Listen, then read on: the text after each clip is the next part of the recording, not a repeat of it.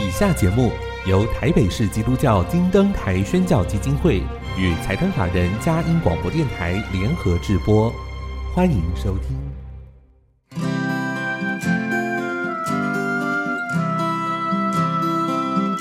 在现代紧凑的生活节奏里，以爱建立和谐的家庭生活，以喜乐专业的态度投入服务。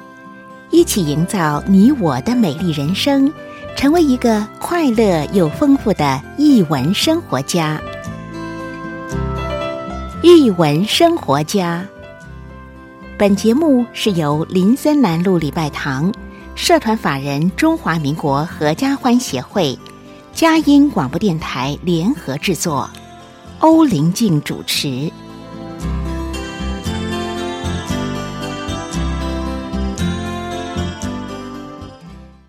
这里是佳音联播网台北 FM 九零点九，桃园 FM 一零四点三。各位亲爱的听众朋友，大家好！您现在所收听的节目是《艺文生活家》，我是节目主持人林静，很高兴跟您在空中相会。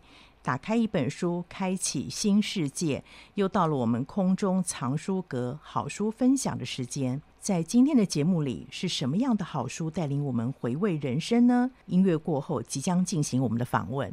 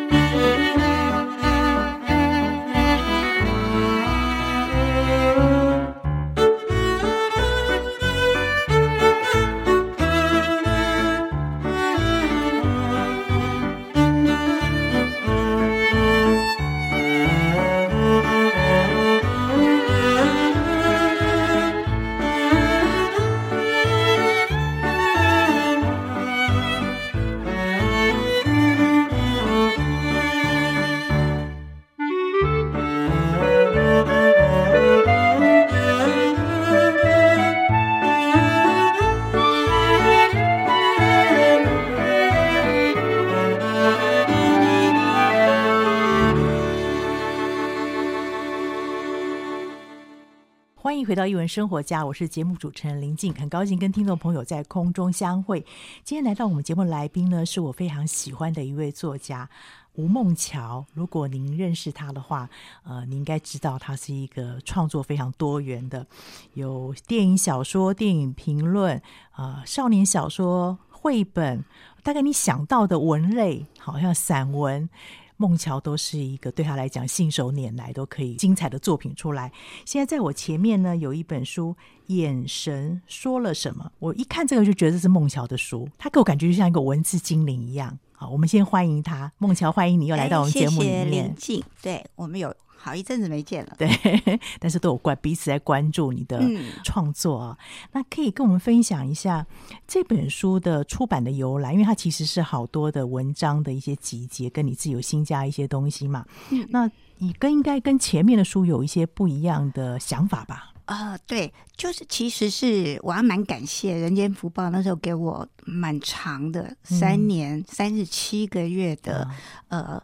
呃，副刊的主稿专栏，然后一些散文，然后就想这个没有结集起来有点可惜。嗯、那再加上以前我在其他杂志也有一些散文，对，或者受邀稿的，然后我就把它全部收集起来，不敢说全部啦，就部分，所以也蛮多篇了，五十八篇，很，多篇，而且它非常好的有一个脉络。嗯哦，它有分三个段落吗？哦，对，这是编辑帮我想的。我本来说是要照顺序来呢，啊、还是打散，让、啊、他们打散。那我觉得这样子蛮好的。对，嗯，呃，它有三个部分，有一个是属于凝练于艺术，就是跟你自己平常在这个电影、文学、音乐的一些关注的地方有关系。另外一个是生命的诗篇，比较多谈到对生命的一个态度，特别是面对死亡，对，怎么样在当中去观看。对，还有一个梦回年少，更是你自己的生命经验的回溯。嗯、但是那个名字书名很有意思，眼神说了什么？这个名字取得好哎，因为你眼睛很明亮，而且你的作品里面常会提到那个眼神跟。对，我是后来很讶异，嗯、我不管写影评或一般散文，嗯、都会讲到眼神或者涂鸦。对，像花啊或叶子啊、嗯、或动物啊，就会强调眼神。眼神那或许我真的是比较注意这个。那之前我送案子给出版社，他们当然要看过能不能出版。那时候我取的是我其中一篇散文，叫做《是眼神让你我走入光晕》。嗯、可是我就很怕拗口，那好像文艺腔很重。嗯、后来我就临时就想，那我一定要改。要换成别篇的篇名呢，嗯、还是跟时间有关？因为我有很多主题也跟时间有关。有关然后我就想了大概三十几个可能的书名，嗯、都是围绕在眼神跟时间。嗯、然后后来我就在出版社嘛，跟主编还有编辑讨论。对那有非常感性的，也有一些很爆笑的，然后甚至于想到海明威的。后来主编就说：“那这样子。”因为我想到啊，眼神告诉我们什么，嗯、或眼神说了什么故事之类的。嗯、那主编就说，眼神说了什么？嗯，啊，当下我被说服，我说好，那就这一个。嗯、那我还问他说，哎，你怎么会想到这一个？是本来就在想，还是现在想的？嗯、他说临时想到。可能那个时候的酝酿吧，彼此讨论，有时候酝酿出来就刚好，哎，那个时机一动，对，就就对了，这样子。对，然后我真的还蛮喜欢，是刚好照着你这个三个部分哦，挑几篇来分享。我想第一个就是想请你分享，因为我相信你影帝老师对你来讲应该是蛮重要的一个人，对，真的是很因为前面又放在前面嘛，对，可以让我们了解一下你侧面认识的影帝老师，怎么去看他。还没跟他讲话前，以前看过，当然就我们都是啊，嗯、就最早前会看尔雅很多作品，还有影帝老师的书。那像我从开始看书或报纸以来，嗯、其实我很重视作者，哦、就我会看版权页。其实我想林静也是，可是有些人他可能只看作者，对，甚至于或出版社是哪一家，那我是还蛮仔细看。那当有一天你会发现，哎，怎么认识的这发行人或者作者那个感觉，或者看报纸，我也会看。哪个记者报道？嗯、所以这就形成一个品牌。那尔雅不用说，在以前早期就是很多人一定要看的书，那文青必看。对。那我以前我看到他的时候，会觉得啊，他是一个不可亲近或有点严肃的人。嗯、然后后来认识他，也真的那个过程蛮特别的。嗯就是呃，他有一次就是孟乔那字很容易被写错，啊、然后他写了给我之后，我我通常都不会解释了，我觉得名字什么都好啦，反正你知道是自己就好了。嗯、就他有一次就又特地写信跟我说啊，抱歉，因为怎样怎样怎样什么什么的，嗯、然后我们从此就。又更熟了一点点，嗯、可是也仅止于可能电话。对，因为你说你家电话其实是留给林地老师。对，对然后就是很因缘巧合，我也还没写过小说，嗯、他居然这么勇敢，只因为我我没有想过要写作或写小说或者成为作家都没有。嗯、我觉得就是喜欢文字而已。嗯、可是因为他给了我这一个机会，嗯、所以。我真的就一路变成走向这样。啊、那我出了这本书，他蛮开心的。他有说非常好啊，越来就是很丰富啊。嗯、他觉得只可惜封面没有用我的插图，嗯、我那时候也没想到。虽然我也蛮喜欢这样子，嗯、很清爽。是。然后影帝老师就说：“你下一本会啦，下一本就记得。”下一本就必须 要可能很童趣 类的，嗯、我也不知道。我就想啊，我真的没想到。然后他就。跟我讲，然后甚至于我之前林静有访问过的那个《鞋跟的秘密》的小说的时候，他就有说：“哎，你写的很好，可见的有受过一些古典文学训练。其实没有啦，我没有没有受过太多训练。”然后他就说：“你的兴趣太广了，一下写这个，一下写那个，跳来跳去，全方位的。”他说：“如果你当初专心写小说，不用多，只要一两本，也许今天就。”呃，经济会很好。嗯、然后第二天他有点不安，嗯、他说：“孟乔，我跟你这样讲，你不要又跑回去写小说。嗯、现在的市场也不太景气。”我说：“好可爱的 我，对对对，他就很担心我会写小说。其实我也太久没写小说，嗯、就算我现在即使出了这个散文，嗯、眼神说了什么，其实我基本上很忐忑的。是那时候还跟主编说。”我里面谈到很多电影跟音乐，所以放在艺术类好吧，嗯、不要放在文学类，因为文学书的市场竞争最大。嗯、我还真的蛮担心。嗯、他说不行，就是要放在文学类，一股清流啊，不一样的。呃、结果还好啦，表现的还算不错，嗯、所以我就放心了一点。是，嗯，你这边有提到一点，就是努力远离牛鬼蛇神。对对对，这是影帝老师可能没有注意。当初他是我们有时候会讲电话嘛，他就是会聊到一些生活，也会一些遇到的事情。那我没有想到，我把这句话记进去了。然后当有一天是鹿晗秀老师那时候在呃总编辑远呃远景印刷承包的呃盐分地带文学杂志，那他这个主题呢就是谢谢老师。那我就想到影帝老师曾经跟我讲了这一段话。嗯、我每次如果遇到挫折，会觉得说人难免会遇到不想遇到的一些状况啊，或者人，我就会想到这一段话。嗯、的确，人要怎么努力远离牛鬼蛇神？嗯、那当然就是尽量呃努力一些，你才将来有这个条件可以。做自己，没错，嗯，所以这个很重要。老师的一句话，其实而且对你来讲，就是生命当中很重要的人，就带来一个力量。对，他还常常跟我讲，好好吃饭，好好睡觉，对，生活嘛，对对。而且你的创作其实从生活当中取材，对对。另外，我很喜欢你的，就是提到这个，谈谈你的涂鸦啊，是，对对。你知道那时候开始在创作，对不对？对，一林静知道，其实我很怕画画，就是。没信心，而且我觉得别人怎么都会画。嗯、然后除了小学难免有画画课，这样就是我们上学会有一些美术课，会很害怕。嗯、其实音乐、美术我都超怕，嗯、就因为疫情期间太无聊了，大概、嗯、那就是拿起餐巾纸，随便用原子笔或铅笔一画，然后被赞美之后，那个时候当然是很简单乱画，对从可能几秒，再到后来我就拿水彩也是乱画，嗯、就是。非常享受，而且我觉得比写作快乐。嗯，因为我可以从那个笔下发现，我原来有这么丰富的色彩跟活泼的心情。是因为你平常都是黑白、黑白 灰之类，然后呢，写作也可能比较太感性啊，所以画画，我觉得发现另外一个不同的我。是，然后就越画越多，知道那个俄文所的老师，甚至于。呃，蛮鼓励的，是就会觉得，哎、欸，你你这个笔下还蛮，就是蛮有一些创意的。嗯、然后我就连续画了一百二十几天，可惜后来我就又停下来了。是我还蛮想念那个时期。你有提到说老师在上课，陈景老师上课的一些带你的方式蛮有意思的。欸、对，他才八堂课嘛。那、嗯、我那时候本来也超紧张，以为要用电脑作画 来干嘛？嗯、我把笔电很多东西都清空。那、嗯、事实上他是很有脉络，嗯，他就是专业的。他我记得他是留西班牙的。呃意大利、西班牙还有雕塑，是主要做雕塑。嗯、然后还在讲解那个画什么肌理呀、啊，嗯、或者呃一些由深到浅，嗯、或由浅到深，嗯、那是其实是还蛮难的。可是你会觉得听起来，因为有脉络，对、嗯，就会觉得很扎实，按部就班的。对，那是一个。然后就会叫我们就随性，就是在上课这样涂鸦或者做什么，嗯、还有一种电类似电烧还是什么的、嗯、这样。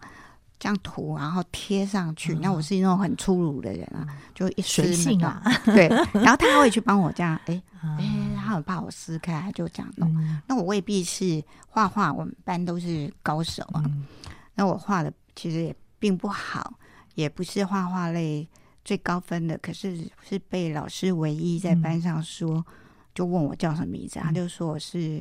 非常有创意的，对，有风格。那他说风格是最难的，叫我要保持下来。嗯，没错，因为你有自己的独特性了，这个部分也是创作者需要的。对，很谢谢你这样分享，因为其实你还有说你把你喜爱的维尼熊也放在那里面。对，然后他反而不希望我画维尼。我那时候画了维尼，他说：“你为什么不画你？就是你你你平常在画的这样，就是你自己。”然后我因为很懒，要交作业，我已经。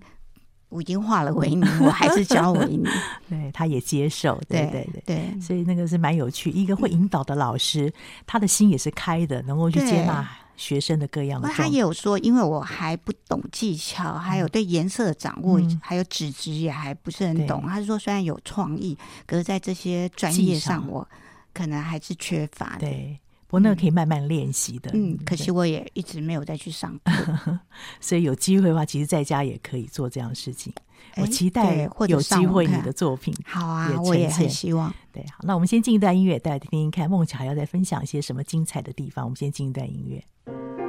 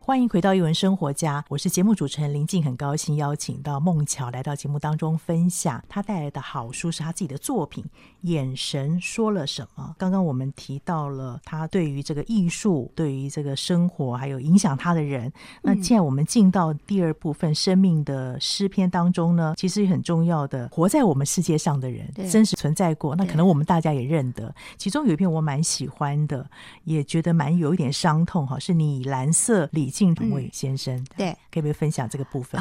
你对他们的认识，还有你用这个颜色也很特别。对，因为。我这样以蓝色李静、陈俊朗与李承翰，真的是我每个礼拜的专栏。然后写这篇之前呢，刚好我行经，因为我离一零一蛮近的。那红橙黄绿蓝靛紫，那所谓的蓝，那一定就是礼拜五。对。那我看到那个闪出的时候，那时候李承翰的事件才刚发生没多久嘛，嗯、我就看到。那那一阵子，我的心就很痛。嗯、然后对于陈陈俊朗，我那时候就是刚才跟林静说，就因为在电台，嗯、其实有很多事啊，一些很多人默默在做一些事，嗯、我们未必都知道。那要可能依靠有一天刚好突然听到什么样的新闻，然后我那时候听到说，他从小时候可能所谓他自己说的不学好，再到他花尽他所有的。呃，倾家荡产了，嗯、真的是倾家荡产的去负担所谓原住民小孩的，嗯、比如生活啊、教育啊，然后把他们全部归在一起，用爱，主要是还有这个爱，然后还有树屋。那我对树通常就呃天生的喜好，就非、嗯、我觉得树是有灵魂的，然后想要它。盖了一个树屋，嗯、那会又台东的环境又这么美，对啊，就会很，很有画面的。对，然后又想象哇，原来还有这样的树屋。再到有一次又是那么巧，我又是在电台听到他故事的消息，嗯、也是觉得天啊，那这些就是他的大志，嗯，他一定也很舍不得。那这些孩子们，然后也在想象，那之后这些事情要怎么去延续。嗯好，然后呢？那一阵子刚好也是发生李承汉这件事情嘛。那个年轻人也让好伤痛，对。对啊，我那时候真的是，而且无法想象。然后我觉得那个是人会做什么事情，那就是证明他自己他的一个内在灵魂有多么的干净。对，他愿意去承担这样的事情，第一直觉去阻挡，而且他一定没有感觉自己这么痛。可是我们光想那个画面，光用听啊，不要说那个要非常坚韧的。意志力才有办法。然后我也无法想象旁边的人的那种感受，嗯、然后再想到说，那他们同时被一零一这样放大了灯来纪念他们。嗯、那我记得李承翰这件事情哦，那时候发生连续几天，我每天睡醒啊，嗯、就是睡前就很痛，嗯、就是那种很难过，待、嗯、到睡醒我要。走路的时候都是步步维艰，嗯，心疼。我觉得那是心疼，惋惜这么真诚的一个人，那么干净的一个灵魂就这样走了。然后又刚好在礼拜五，刚好大家可能礼拜五一定是晚上才才灯才亮。嗯然后礼拜六日放假，那大家用什么样的心？要等于也是提醒我们，这两位为大家做了这么多的这些异行。是，其实，在社会上有好多人在默默做事。如果不是突然间到被报道出来，我们真的不晓得。像您有提到一个，我也很喜欢，我刚才特别把那首歌找出来，《六龟山的育幼院》。对，那也是很特别。我很早期的时候去的，然后也是看到牧师，后来也是。是上网去了解他们的故事，而且很特别是那时候牧师要安排，就这些小小朋友唱歌给我们听。嗯、我那时候还觉得不好，我就觉得不好意思接受这样。啊、那他们还没放学，所以用 DVD 这样，就是用影片啦放给我们看。然后我看了，我以前是一个不太会掉泪的人，嗯、然后看了就瞬间掉泪，嗯、就想到他们，我也在想象。很多人回家就有爸妈，嗯，那他们没有，大家住在一起。我甚至会想象，如果是我，我能不能融入大家一起生活的环境？然后他们一定内在也有很多苦，那可是又有一个大环境，嗯、一个大家长，然后牧师跟就夫妻他们就是一直在照顾这些小孩，是，然后他们其中一个小孩后来也成为牧师嘛。嗯那很有很有趣，而且我会记得是，就是牧师的儿子来送我们要回去坐车的时候，开着厢型车，嗯、我一下车的时候，长长裙就洋装还是长 裙，勾住那个不是要要要把手的地方，啊、整个人是直挺挺的摔下去，啊、而且我就这样戴着墨镜摔下去。啊刚好墨镜也没去压到眼睛受伤，嗯、身体也没受伤，直挺挺的，居然没有受伤。嗯、那我想说，那其实都是因为整个是有爱的环境，所以那个氛围是保护住我，有天使在保护。对，对对，所以在最缺乏的地方，其实我们常讲那个上帝的恩典也是跟他们同在的。对，然后有一次我也是在山上，嗯、也是原住民部落，也是发生那个。更更离奇，从山上我有写进去，整个摔下去。对，我那时候在想，我会不会到半夜，然后没有人救，然后不晓得会有什么动物或什么的，然后真的很害怕。那个小说家就这样，很多画面会出来，然后才发现，我以为我会一直滚到最下面去，结果是大树挡住我，我也吓一跳，就在后背，居然没有撞伤，而且毫发无伤，真的一丝丝的伤都没有。然后才发现，怎么那么软呢？那山的地面怎么那么软？因为都有树叶。就来救我的不是原住民，原住民是那种身形矫健嘛，哈。他因为跑不见了，而是一个大学教授他 下来，然后因为晕倒的人是体重不晓得是几倍，比原本的体重是非常多，而且我整个都昏昏的，一定是昏了，可能也吓昏了。我在觉得也不是因为整个摔下去，我以前也曾经骑有人那个车子一堆人四个人就被冲下去，我也是从那个非常高的下面掉下去。那一次我就有受伤，整整一年啊，是淤血的伤，其他没有伤，也是当场昏过去。那这一次大学教授这样很好背上去，是，然后我们上去了才发现原住民的听说要过来，然后我就有一点心里在想，现在才来，对，所以真的很奇妙，人生很多的境遇是没有办法去预料的，对，所以那那个这两次的经验让我觉得山林之间是有好的灵，那当然也不排除，也许也不是，可是我碰到的是真的是。非常好的磁场，有善意。我觉得，因为你善意的付出吧，所以也得到这种善意的回馈。我还发现，呃，看到我掉下去的人，每个人都是一定吓到了，对，吓得我还在想，这是他们比我还害怕的样子。所以你很厉害，你还会去关注到别人的眼神啊。哎，对，很怪。好，所以这是你为什么会这个题目，真的是你很注意到这个眼神的部分。那个我们常说眼睛是灵魂之窗嘛。我刚在想的时候，也在想，我们其实人生有限哦，都会想要做一些事情。是啊，那你没有提到一个动画导演？那个我也很喜欢那个《老人与海》啊，俄罗斯的导演。对，因为那个时候我也是在俄文所也看了他这个影片啊，是二十分钟，但却用我记得他是用十五年的时间去创作，好几年。对，嗯，而且他这一辈子的动画片不多，对，可是每一次都会获得很大关注，是全世界有名的。是，而且他很清楚知道他要做什么，对不对？你在上面，而且他也不在乎。他的影片被更多人知道，要用什么手法 之类，他就是做他自己。那主要是它的颜色非常漂亮，是可以跟我们介绍一下。我记得它是在油画在玻璃上面嘛？啊，对，而且是一层一层。说是全世界，但我对动画界不是那么了解。就是说，全世界唯一用手绘画，现在越来越多人用数位创作嘛。那当然，他还要放到电脑上去，就是他用手，而且是用指甲去创作的。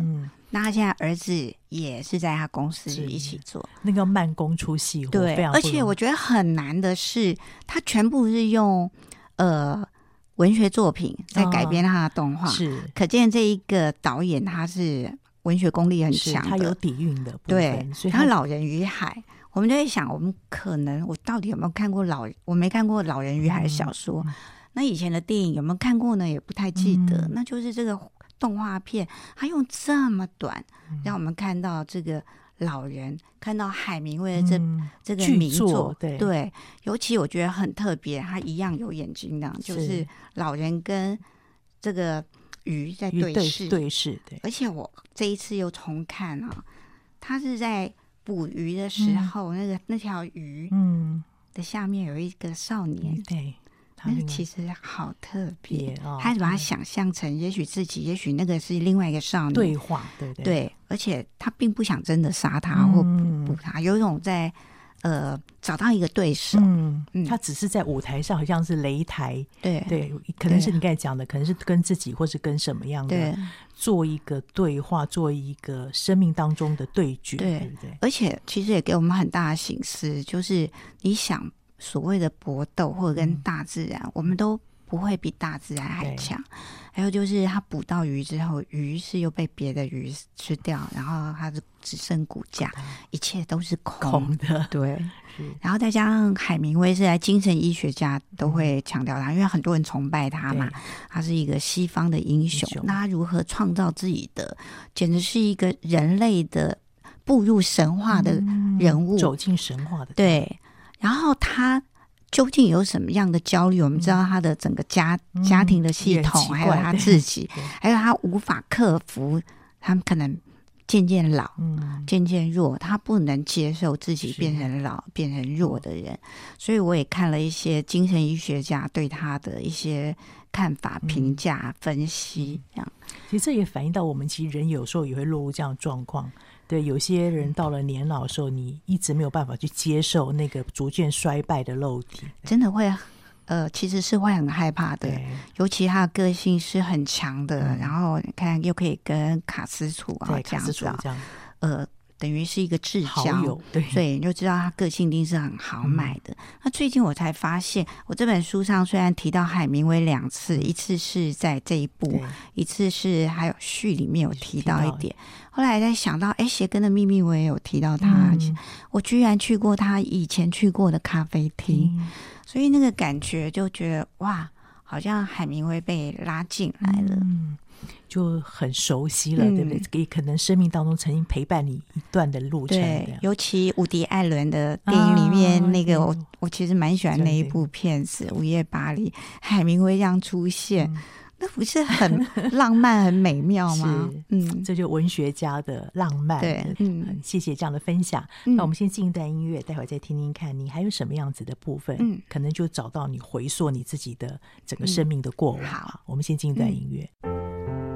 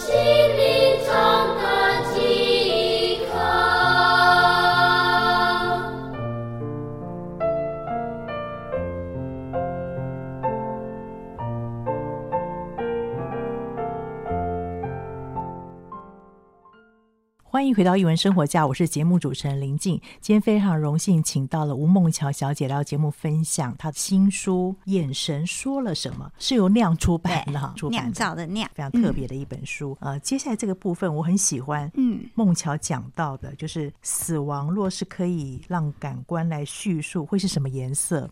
我们一定没有这样想过，有没有什么触感，嗯、会有什么声音？嗯、你最后提到是爱与记忆使这个生命的延续，这个部分你好像用一种不同的眼光来看这个死亡这件事情。你包含你有提到你几个好朋友、嗯、好朋友的离去，嗯、可不可以跟我们谈一谈这个部分？好，可能是因为我从小真的是老灵魂，就是小学放学回家，就是因为可能是钥匙儿，对，所以我就会坐在。沙发上就开始在冥想的一个世界，嗯、我也不知道是不是冥想啊，嗯、就会想象真的是哪里啊，去了哪之类的。从小就这样子，非常，而且不太会笑。嗯、我是后来才练习笑，嗯、这几年。然后就是，可是其实对死亡也没有太多了解，嗯、就是家中也没有什么特殊的长辈发生这样的事让我知道。只是在小学是发生祖母过世，嗯、然后我发现哎，亲戚好像很忙跑来跑去，可是我也不知道是什么事。那时候还小，那时候几岁？小学，小学，小学才四五年级，所以不会很懂这个在你心上会造成什么。是是。然后再到后来，外婆过世，嗯、然后外婆托梦，嗯，这个真是很神奇，就家族没有人知道那的事情，他找到了我托梦，嗯、然后。我只是当成一个梦说了，就真的有一件事，他们没有处理，忘记。嗯，然后其他就是到前几年陆续一年多，我的譬如家人啊，嗯、或好朋友走了，嗯、那非常短暂一次这么多人的时候，嗯、我开始非常悲伤，然后非常痛苦，嗯、然后才想到说，哇，可能以前都没有很正式面对这件事情，这样，所以我就。一直来思考，有时候就会想很多事情，它是有声音、有画面。那如果用颜色，我们怎么记忆一个人？嗯、我们知道每个人都有他喜欢的颜色，嗯、那我就用这样来想象，嗯、那它会带给我们什么样的思考点或画面？是，所以我就想说，嗯，也是一些还蛮重要的人，嗯、不管认识的或不认识的或听过的人，我觉得有必要去记忆他们。嗯那我还想到今天出门前啊，就想要那个我里面提到的布洛茨基啊，俄国文学家，他是那个诺贝尔文学奖，嗯、他就讲到，我们有时候在想到底要不要回顾过去，有时候会觉得人生是往前嘛，不要一直想。可是人在面对你过不去的时候的事情，嗯、你会停留在过去。那有时候是过去，是我们为了去记忆一些重要的人。嗯那那些人可能是在你生命中，他是一个奠基的基础，嗯、或者对你有影响力的，不一定是为了要记啊自己很重要去记得自己的某个过程，不是，是我们要去记忆别人。嗯是，嗯，所以这个部分你有提了好几个对好。那我，嗯，苏然老师可能喜欢电影，或者是有一些孩子，对，就电影的教学上面会、呃、对很特别，是他以前就在报上写专栏啊，嗯、介绍电影。我那时候也还不认识他，嗯、非常热情，他就是跟。电影公司要我的 email，他就说他去演讲都讲蓝祖蔚老师或我的影评专栏嘛。那时候你有专栏，然后就那时候我也才刚写没有多久，嗯、然后他就很热心的，就、嗯、我们就通了一些信。然后后来我在看视频的时候，有一次因为很好认，他常常有一些照片，嗯、我就马上认出他，嗯、然后我们就会聊天啊，嗯、遇见了就聊天。是那他。他生病的时候，我知道啊，有时候会给我一些简讯。嗯、每当他给我简讯的时候，我就会睡不好，就会担心他，嗯、甚至于就是会觉得他生病为什么没有好好休息？他还是常出来看展览啊，看电影啊，然后行动还是非常快速啊。嗯、然后就跟我们就聊了一些事情。那可是他走的时候，我不知道，嗯、反正是一个纪录片导演张烈东导演，他告诉我。嗯然后那时候在朋友家，然后刚好有猫，然后我觉得哇，这也是很不能承受的事情，嗯、所以我就把它写下来。是有时候透过这样写，让自己好像做一个心情的记忆、跟记录、跟整理这样子。对，对嗯、你后来有提到好多梦，嗯，梦好像一直都是跟你相伴相随，对不对？也有时候解决你的某些问题，是吗？呃，对，其实也不太了解为什么会这样一直做梦。有记忆以来，就是每天都在做梦，而且噩梦居多。是。然后有一天也是在小学，我都是大吼大叫，然后我妈都会说不要怕，不要怕，这是噩梦。然后有一天就是梦到。哎，我头发一长一短，很好笑。嗯，那是小学时候，终于有好笑的梦，嗯之类的。嗯、那有一些梦境真的是很特别，嗯、或者我可以感应到我妈可能受伤了，嗯、或者她身体不太舒服。嗯、那这都是非常非常特别。其实我妈走了这么多年，我还是常常梦到她。那当然这是我的梦了。那梦到底多是好还是不好？那、嗯、有些人会羡慕我常可以做这些梦。嗯。那有些人会说不要执着啊，为什么要一直做梦？嗯、那我想我没有特别在想啊，嗯、梦就这样跑来了。对，因为我觉得在你的创作里面，梦扮演一个很重要的角色。嗯、然后这个梦里面家人的关系，好像也在里面有一点点的回荡，对，对不对？对，呃，我通常会不记得某些人走了，嗯、就像譬如我爸妈，就是很如常的聊天。嗯那偶尔才会记得，记得的时候其实是很感伤的，嗯、甚至于会哭醒。嗯、可是多数时候真的就是很日常。嗯，而且他们在梦境里看起来都非常好，是也啊，反正更年轻之类的、嗯。那也是你一个期待吧？呃，有有可能。那曾经有专就是很专业的人是说，那这些就是梦境，通常是。其实，在处理我们白天的记忆，嗯，梦其实是处理掉多余的事情，这样我们脑袋才可以有空间，就像电脑啊，清空一些东西。所以有一天我就很疑惑，那我怎么有这么多记忆清不空呢？梦还是多的像水一样，你的那个费尔夹特别多，怎么会多成这样子？所以蛮有趣的哦，在这个部分，有时候我们。不太能够量化，真的。对啊，里面我觉得看到跟动物的互动也有部分有提到。对，其实以前我很怕猫，因为我印象中我在以前的书里面没有太多印象，你跟动物有互动。对，尤其小时候被狗咬过，嗯，然后或者狗来舔我的时候，真的很准，有两次都会起水泡，嗯，所以就更怕狗。可是我就偏偏写过一只狗啊，就是绘本书啊，那个。欢喜回家那那一本还蛮受小朋友欢迎，但是我在观察，那是真正的一只狗，我没有抱过它，可是因为我知道它的生命故事，我把它写下来，是因为我觉得这家人。很了不起，嗯、他们是一直在负责，负责对，然后照顾这一只狗，嗯、就是不管谁，不管谁在哪里，嗯、或爷爷捡回来，爷爷不在了，嗯、其他家人陆续养它。嗯、那这只狗想念这爷爷，他要去找他，在人生地不熟、国外的环境里，他跑掉，嗯、还好有晶片去找到他，是这样的生命故事让我非常感动。嗯、直到他狗走掉也很神奇。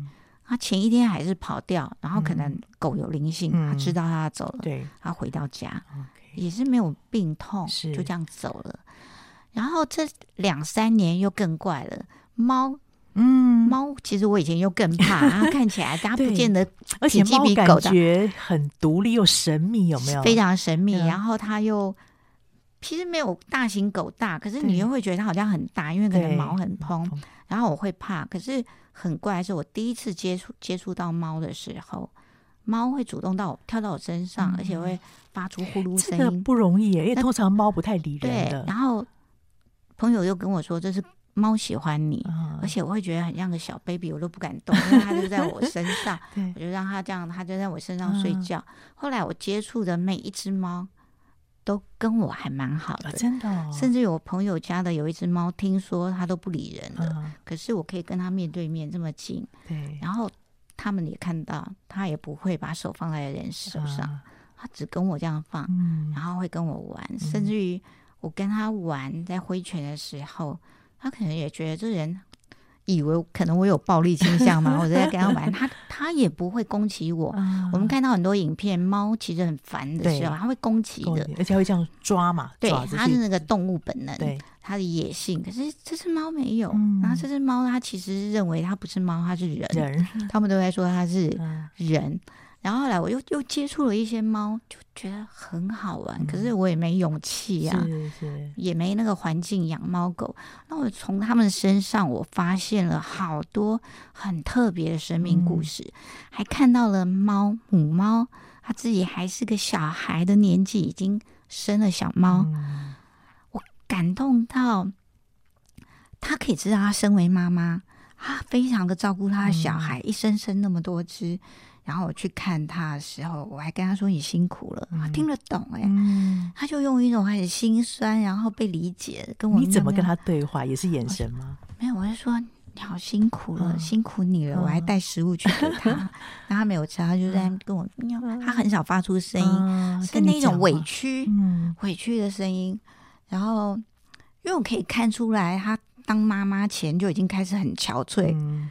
嗯因为我没什么体力了，带到生完，对，还自己还是小猫，因为又要喂哺那个，然后我就很感慨，为什么这么年轻就当妈妈？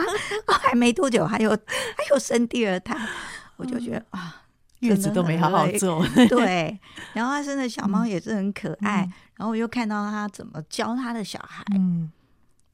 呃，比如跳高应该怎样，或跑出去不见了。嗯、后来他小孩跑不出去，跑出去不见，听说他还会打他的小猫，还会。动物其实很有灵性，对，对对，其实也就跟人一样，啊。是，嗯，所以我觉得也是孟乔你自己的观察，对，对不对？你很用心去观察周遭的，嗯、不管是你就去看树，对不对？嗯、看树，啊、看云，对然后看这些动物。好，所以你对这种感知性的东西会在你生命当中产生影响，变成文字来产出。嗯、就像那个跟我手握着手的那、嗯、那只猫，嗯、其实我家人也在旁边看到的时候被吓到，嗯、就说你怎么敢那么靠近？嗯、他很担心，可能要找救护车，他怕我被抓。嗯、我我没有想到，当下我完全没有想，嗯、我每一次看到那只猫就会这样靠近。嗯后来我想到说，猫是有灵性的，它、嗯、知道我其实是友善的。对对，嗯、真的是这样。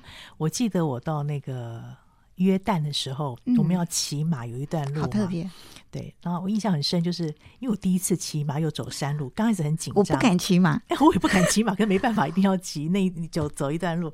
后来呢，我就很紧张啊，但其实那是老马，嗯、所以那个旁边的约旦人跟我讲说，叫我不要紧张。他说，马可以从你的呼吸，从你跟他接触的那个胯下，他、嗯、可以感受到你的情绪，情绪，嗯、所以你就放松。放松，你交给他，他是老马，很有经验，嗯、真的。我后来放松之后，哎，觉得好像跟他，我觉得就感觉像这样骑脚踏车一样，跟他成为一体，一体对，嗯、好像就比较自在一点，在那个山中走的，嗯、那那个是一个难忘的经验。嗯、所以就是你讲的，猫也可以感受到你的善意。很谢谢你今天的分享，从跟人面对生命到面对这个很实际的动物，嗯、都是我们生活当中可以感受到的。还有，我常看云，所以我前一阵子眼睛有点晒伤，我。常年来就是抬头，嗯、然后有虽然有时候戴墨镜，有时候为了要看更清楚拍，我用手机，在非常强烈的那个，我都在想，没关系啊，零点一秒应该就强拍一下，嗯、可其实是非常伤眼睛。嗯、那眼科医师说，这个是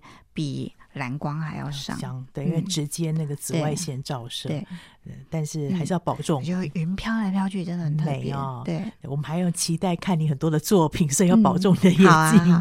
很期待你下一次有机会再来我们节目当中分享。好，嗯，各位听众朋友，谢谢你今天收听我们首播在电台。过几天之后，你可以在我们嘉音联播网点选下载区或者 Pocket 上面都有可以分享给您中南部或者海内外的朋友。透过这本书，不单单是看到。孟乔的眼神在说什么故事？我们自己的眼神也会说故事哦。你有没有找到你的故事？谢谢你今天收听，欢迎下周同一时间再会。